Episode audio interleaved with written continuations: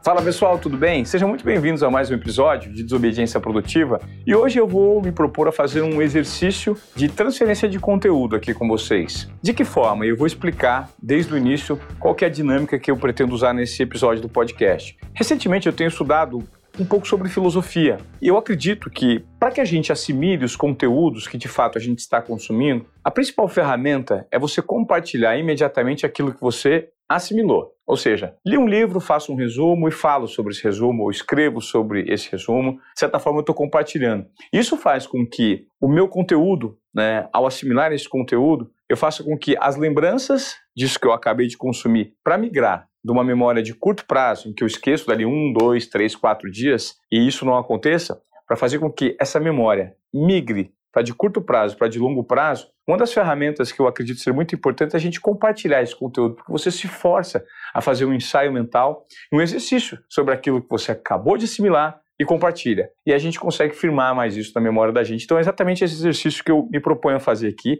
Não tenho nenhuma pretensão de ser especialista sobre o que eu estou falando, é justamente um ensaio sobre um conteúdo que serviu bastante para mim e que eu acompanhei recentemente e pretendo compartilhar com vocês agora.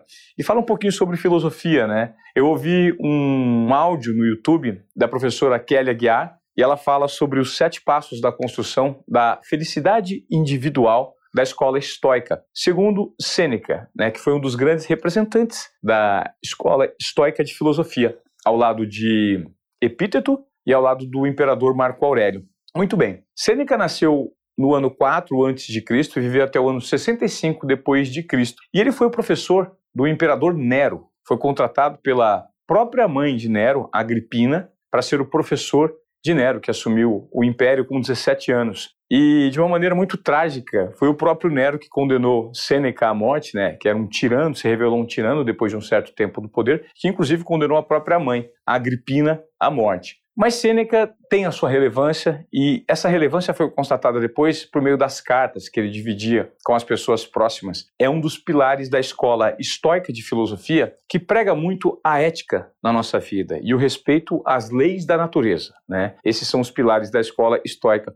E por meio desse, desse conteúdo que eu conferi com a professora Kelly Aguiar, daquela escola de filosofia Nova Acrópole, né, da qual participa também a professora Luciana Galvão, que eu sou muito fã e acompanho muitos conteúdos, eu tentei fazer um resuminho aqui de sete pontos interessantes para a gente que pode hoje, de repente, espelhar esses conteúdos da escola estoica, principalmente de uma mente tão brilhante quanto a de Sêneca, para a gente adaptar para o nosso dia a dia. Então eu fiz essa anotação, né, de como a gente construir a nossa felicidade individual de uma maneira simples, para ter uma vida simples e feliz. Esse é o conteúdo que eu pretendo compartilhar por meio de sete tópicos que eu tracei aqui, tá bom? O primeiro deles é, para ser feliz, é importante aprender a lidar com a adversidade. Saiba encontrar um ponto interno de equilíbrio. A explicação que vem da escola estoica é que nós, enquanto humanos, somos seres imperfeitos. Nós não viemos ao mundo de forma perfeita, nós não somos perfeitos, somos passíveis de erro na nossa trajetória de vida. E como somos passíveis de erro, vamos cometê-los durante a nossa trajetória, todos nós. E reside exatamente aí a necessidade de sabermos conviver com a adversidade e com o erro dos outros ou seja, será que seremos felizes só nos momentos de alta ou também nos momentos de baixa? Lidando com erros alheios, lidando com os nossos erros. Então, a provocação e o insight que, que vem desse conteúdo é justamente a gente aprender a lidar com a adversidade. É algo muito importante no dia de hoje e tentar, por meio da adversidade, encontrar algumas respostas e não perder a essência que temos dentro da gente por conta de um erro nosso, um erro do outro Conviver com a adversidade gera sabedoria e traz também um caminho de aprendizado na direção da felicidade. O segundo ponto que eu anotei muito interessante desse conteúdo, não desperdice o tempo. Se você fosse morrer amanhã, o que você faria hoje? Então nós temos uma tendência muito grande a ter um excesso de preocupação sobre situações do futuro das quais não temos controle nenhum, porque como o próprio nome diz, o futuro ainda não aconteceu, porque senão ele seria presente. E também temos preocupações voltadas ao passado, que ainda reverberam no nosso momento presente e também dos quais não conseguimos mais ter controle. Então, o aproveitamento do tempo significa, pelo menos nesse conteúdo, no meu entendimento, você aproveitar o momento presente com coisas que valham a pena, né? com conteúdos, com pessoas, ou seja, valorize o seu tempo. A nossa passagem por esse mundo é uma jornada muito interessante e muito especial temos aí um tempo de vida estimado entre 60, 70, 80. Com a tecnologia podemos viver até mais que 100 anos. Só que cada segundo que estamos aqui é precioso. E a provocação é: o que você tem feito com o seu tempo? Será que a sua cabeça não está preocupada demais diante de circunstâncias que você não tem o controle e por conta disso você tem deixado de aproveitar o momento presente e aproveitar o seu tempo valiosíssimo? Muito interessante esse tópico que eu ouvi nesse áudio. O terceiro ponto que eu achei super relevante para compartilhar com vocês é não tentar copiar e se balizar pela felicidade alheia. Ou seja, a felicidade ela não é uma questão aparente, mas sim uma questão íntima. Isso revela muito sobre redes sociais, né? Quantos de nós, às vezes, não tentamos passar a percepção de felicidade para o próximo, para o outro, para o nosso público, para aquelas pessoas que nos acompanham, mas por dentro mesmo a gente não está feliz. Queremos apenas gerar uma sensação de aparência de felicidade. Mas será que no íntimo nós estamos felizes? Então, esse insight eu achei super interessante, porque a gente não pode perder tempo fingindo ser feliz. Em vez disso, é muito mais interessante nós investirmos o nosso tempo na busca do que de fato preenche cada um de nós internamente, de forma simples, sublime. Às vezes a felicidade está num, aperto de mãos de uma pessoa interessante, ao acompanhar de repente é, o nascer do sol, o pôr do sol, caminhar no final de tarde de uma brisa refrescante. Só que na sociedade que a gente vive hoje, uma atropelada por rotinas, convenções, exigências sociais talvez a gente não pare para pensar sobre isso. Então, é um ponto interessante que eu trago aqui para a gente, de repente, adaptar na nossa vida no dia a dia, tá? O quarto ponto é aprenda a ser natural. E o natural para o ser humano é a virtude. Isso segundo os preceitos da escola estoica, né? Então a ideia é nós nos identificarmos com a virtude do homem. E a virtude do homem é a bondade, a justiça, o amor, e a provocação aqui, pelo menos nesse tópico que eu anotei que fez muito sentido para mim, é fazer entender como essas experiências de bondade, de justiça, elas reverberam no nosso íntimo. Será que você está comprometido com tudo que é nobre, bom e justo na sua trajetória de vida? Porque nós não viemos ao mundo por acaso. Não viemos só para acumular dinheiro, acumular experiências e acumular prazeres, né? Temos um legado enquanto seres humanos na transformação do todo,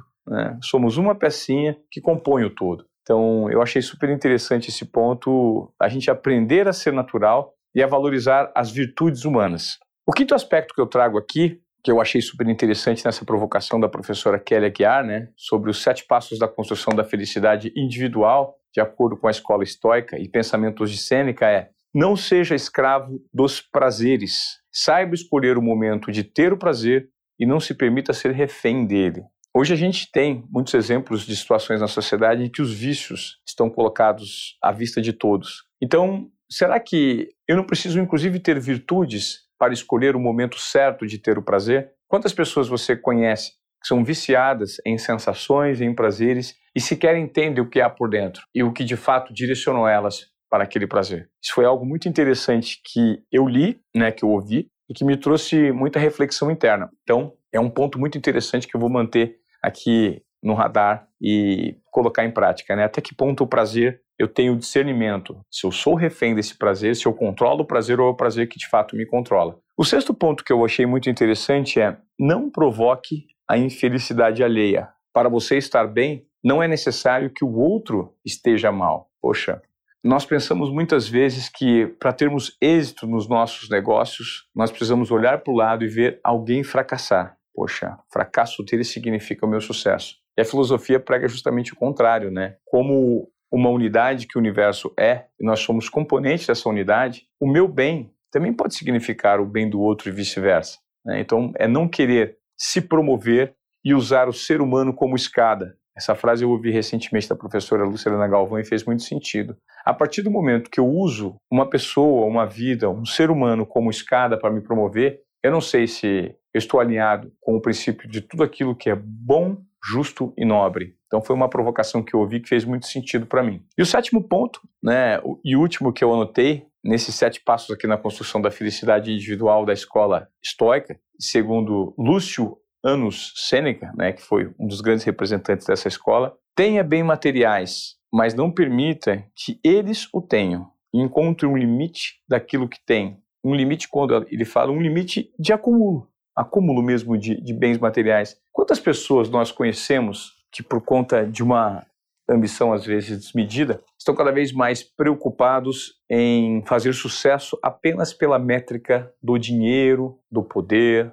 da visibilidade, né? Isso é uma provocação que serve muito para mim. Qual é a sua necessidade? Qual o seu limite para ser feliz? Será que quando passamos do ponto não estamos suscetíveis para que as coisas nos tenham? Eu achei muito interessante e também vou trazer essa provocação para o meu dia a dia, para a minha vida. Ambição inexistente, eu não sei se é interessante, mas em demasia eu acho que pode ser prejudicial. Eu conheço algumas pessoas que são escravas das coisas que têm e deixam de viver momentos interessantes, inclusive citados nesses seis pontos anteriores que eu falei aqui, que é a valorização do momento, do ambiente, da descoberta interior de quem são e que não conhecem. Por quê? Porque todo o conceito, todos os valores, todos os princípios estão baseados não internamente, mas estão baseados no poder que você tem financeiro, no poder de acúmulo, no poder do capital e principalmente na percepção de valor que você passa. Mas será que quando você conversa consigo mesmo, deita a, a sua cabeça no travesseiro,